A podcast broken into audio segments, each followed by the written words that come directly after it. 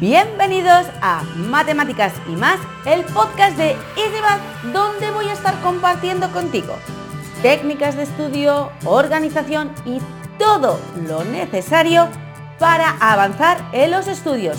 ¿Estás preparado? ¿Sí? Pues vamos allá con la píldora de hoy. Muy buenas y bienvenidos a un nuevo capítulo, el número 5 de Matemáticas y más, el podcast de EasyMath. Esta semana vamos a estar hablando de cómo utilizar los mapas mentales para estudiar matemáticas. Utilizar mapas mentales para estudiar matemáticas es una herramienta súper efectiva para despertar ese interés para estudiar esta asignatura. Eh, hay mil beneficios que, que te aportan los mapas mentales y sobre esos beneficios y los pasos que se tienen que ir haciendo para elaborar un mapa mental en matemáticas que te sirva para el examen, para estudiar, para los deberes, para repasar, pues todo eso lo vamos a estar viendo hoy en este podcast. Muchos estudiantes, quizá te esté pasando a ti, pues que hoy en día no tienes motivación para estudiar matemáticas, te está costando, no encuentras esa forma para aprenderlas. Y eso se repite y eso que, que cada año el temario se va repitiendo, se va complicando un poquito, pero prácticamente siempre es lo mismo con un grado más de dificultad.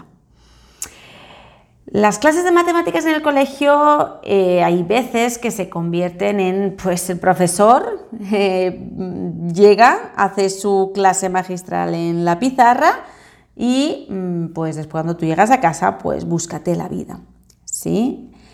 Quizá eso es lo que te esté pasando o quizá tu profesor sea súper innovador que ya ha incorporado los mapas mentales, esta súper herramienta tan poderosa para hacerte ver que hay otras formas de aprender matemáticas. Mm, vamos, quítate ya la etiqueta de que los mapas mentales solamente son para asignaturas de, ciencias, o sea, perdona, de letras. Pues va a ser que no. Hoy, en este podcast, te voy a demostrar los beneficios que tiene estudiar matemáticas con el mapa online. Ahí el mapa online, bien, el mapa mental.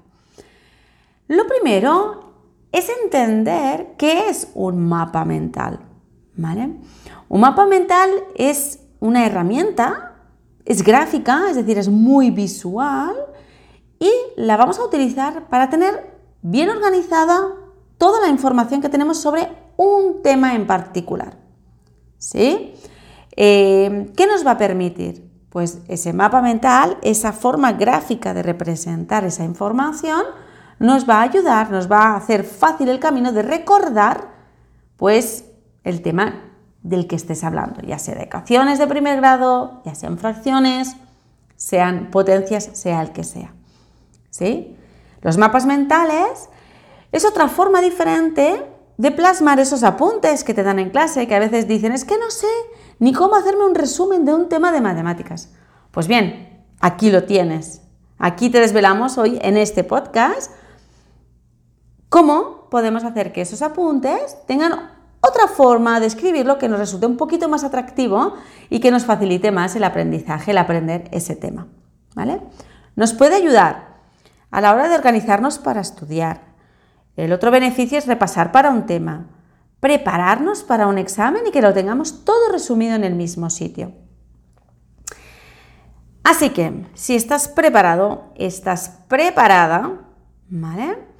Em, vamos a ir a un mapa mental, los beneficios que tiene, ¿vale? Pero vamos a especificar mapas mentales en matemáticas. Punto 1. Reunir toda la información que necesitas en una sola hoja. Punto número 2. Te va a aclarar las ideas. ¿Por qué? Pues porque de un vistazo vas a tenerlo todo en el mismo sitio. Pues eh, te potencia la creatividad. Puedes crear mapas tan chulos o tan aburridos como tú quieras. Más grandes, más pequeños. Ahora veremos cómo se elaboran, ¿eh? De forma, de forma rápida. Te ayuda a mejorar la memoria, porque de un solo vistazo eh, vas a, captar esas ideas principales. vas a planificarte el estudio. ¿Por qué? Pues porque sí o sí, para poderte crear ese mapa mental, tú necesitas em, recopilar toda la información y planificarte para después entenderlo. ¿Vale? Entonces, ya te digo yo que si tú incorporas esta técnica para resumir los conceptos principales del tema de matemáticas que estés dando, habrá un antes y un después en tu forma de organizar los apuntes, en tu forma de eh, cuando el profesor, el profesor te dice algo en clase, saber qué información debes apuntar en tu cuaderno, cuál no, y después aprender de manera fácil y útil. Que aquí no hemos venido para perder el tiempo. Entonces, para elaborar un mapa mental, si tú lo que necesitas es específicamente, aquí voy a hablar en general, si tú quieres específicamente un mapa conceptual, por ejemplo, de fracciones, por ejemplo, de ecuaciones, por ejemplo, del tema que estés dando, vente al aula de EasyMath, que ahí te voy a dejar toda la información en el cajetín, en la descripción de este vídeo. Ahí te decimos la forma para que tú pertenezcas a nuestra comunidad, que tú puedas elaborar tu mapa mental. Pero quiero que te quedes con la idea de cómo se elabora un mapa mental para aprender matemáticas o para estudiar.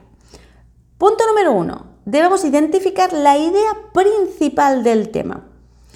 Esa idea principal, por ejemplo, si es fracciones, vamos a escribir en el centro de nuestra hoja fracciones. O quizá lo que más te interesa es tipos de fracciones. O quizá lo que te interesa es formas de resolver un sistema de ecuaciones. ¿Vale? Según el tema que tú estés dando, tu idea principal será una u otra. Y esa la escribimos en el centro. Segundo punto es identificar los aspectos principales del tema. Que estos conceptos van unidos directamente a nuestra idea principal, donde es una forma de escribir de forma muy resumida cada uno de los aspectos principales. Generalmente se utilizan colores diferentes para un color para la idea principal y distintos colores para los conceptos principales que salen de una idea principal, con distintas eh, o con líneas, con puntos, como a ti te apetezca. Aquí feel free y haz lo que más te guste. Y ya, por último, desarrollamos esas ideas secundarias que derivan del concepto principal. Por ejemplo, si estamos en fracciones, uno, un concepto principal puede ser las operaciones. ¿Qué podemos hacer? Multiplicaciones, divisiones, sumas y restas. De las sumas y restas, un concepto secundario, una idea secundaria puede ser fracciones de igual denominador, fracciones de diferente denominador. Y a partir de ahí se te abre un mundo impresionante. Nosotros siempre decimos, para elaborar un mapa mental eh, hay que coger un hábito. ¿sí? A nuestros alumnos del aula siempre les decimos, cuando nosotros, por ejemplo, eh, tenemos las hojas de ruta, que las puedes encontrar en easymath.es, con esas hojas de ruta es súper sencillo crearte tu mapa mental para resumir ese tema. ¿Sí? Este podcast es para básicamente darte estas pinceladas para que veas la cantidad de, ideas que pueden salirte y cuánto te puede ayudar eh, si tú te elaboras un mapa mental para estudiar matemáticas.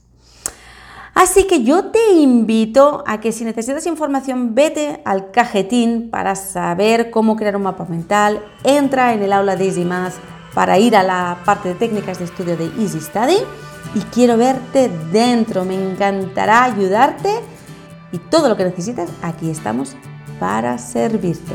Un besazo gigante y nos vemos, eh, bueno, nos escuchamos en el siguiente podcast. Chao, chao.